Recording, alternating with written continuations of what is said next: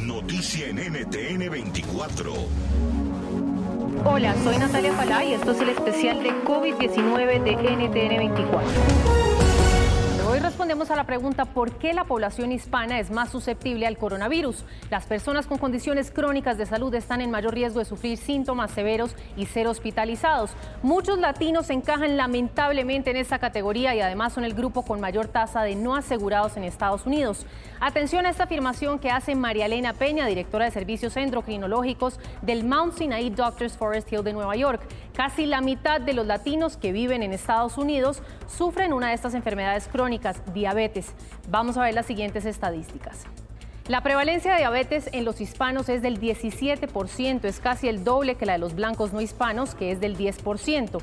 A esto hay que sumarle que los hispanos son quizás el grupo demográfico que más barreras debe enfrentar para acceder a la salud en Estados Unidos. Y ojo a este dato, estudios como el Hispanic Community Health Study y el Study of Latinos han encontrado que la incidencia de diabetes no es igual para todos. Inmigrantes, por ejemplo, de origen puertorriqueño, centroamericano y mexicano, tienen tasas más elevadas de la enfermedad que los sudamericanos y los cubanos. Los puertorriqueños 10%, los centroamericanos 17%, mexicanos 18%, sudamericanos baja el porcentaje de los que tienen diabetes a un 13% y los cubanos un 10%. No se conoce con exactitud la causa específica de estas variaciones, pero se cree que la dieta y determinantes sociales pueden ser factores influyentes. Esto decía el doctor Jaime Sepúlveda, profesor de salud global y director del Instituto de Ciencias de la Salud Global de la Universidad de California, San Francisco. Bueno, aquí quisiera hacer una aclaración. No es que latinos o afroamericanos sean más propensos en cuanto a una susceptibilidad genética, de ninguna manera. Todos los humanos somos igualmente susceptibles al virus. Lo que es cierto es que pueden estar en mayor riesgo por determinantes sociales. ¿A qué me refiero? Latinos y afroamericanos tienen mayores niveles de pobreza, menor acceso a servicios de salud, condiciones de um, hacinamiento en el hogar, mayor número de personas en un espacio más reducido.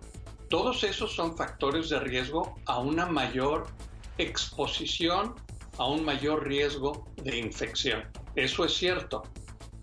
También es cierto que en el caso de latinos, ciertamente hay mucho mayor prevalencia de obesidad y de diabetes. Y sabemos que esos son factores de riesgo para un cuadro más severo o incluso también para fallecer. Claramente debemos tener en cuenta que el estilo de vida que llevamos juega un papel fundamental en nuestra salud y cuando se es inmigrante, las vicitudes que muchos enfrentan en territorio estadounidense terminan pasando factura a su salud. Solo por eso ya se convierten en una población vulnerable, sobre todo hoy en tiempos de pandemia. Las estadísticas entonces para los hispanos no juegan mucho a su favor. Repasemos, propensos a contraer cierto tipo de enfermedades crónicas, dificultades en el acceso a la salud, el tipo de dieta que se consume en un país como Estados Unidos, donde la vida es costosa, las opciones saludables casi siempre pasan a un segundo plano. Para nadie es un secreto que las comidas rápidas siempre terminan siendo más económicas y esto, aunque no lo crean, hace que nuestra dieta no sea lo suficientemente balanceada y a largo plazo pues tengamos problemas de salud aún mayores. A esto se suma que los hispanos constituyen una gran porción de la fuerza laboral esencial. Trabajan en supermercados, cuidando a los enfermos, como personal de limpieza y repartidores de servicio a domicilio. Están en primera línea de esta pandemia, lo que los hace, por supuesto, mucho más vulnerables a contagiarse de COVID-19. Y un último dato a tener en cuenta, los latinos conforman casi tres cuartos de los 10,5 millones de indocumentados que hoy viven en los Estados Unidos. Su estatus migratorio muchas veces los pone en situación vulnerable, trabajos mal remunerados y con extensas jornadas, aquellos que deben vivir del rebusque para sobrellevar el día a día. Y hoy que Trump ha dicho que dará prioridad al trabajador estadounidense como una medida para proteger la economía en tiempos de coronavirus, los latinos que han llegado al país, sobre todo en condición de indocumentados, tienen todas las de perder. Hoy probablemente ya son muchos los que se han quedado sin trabajo y sustento económico para sus familias.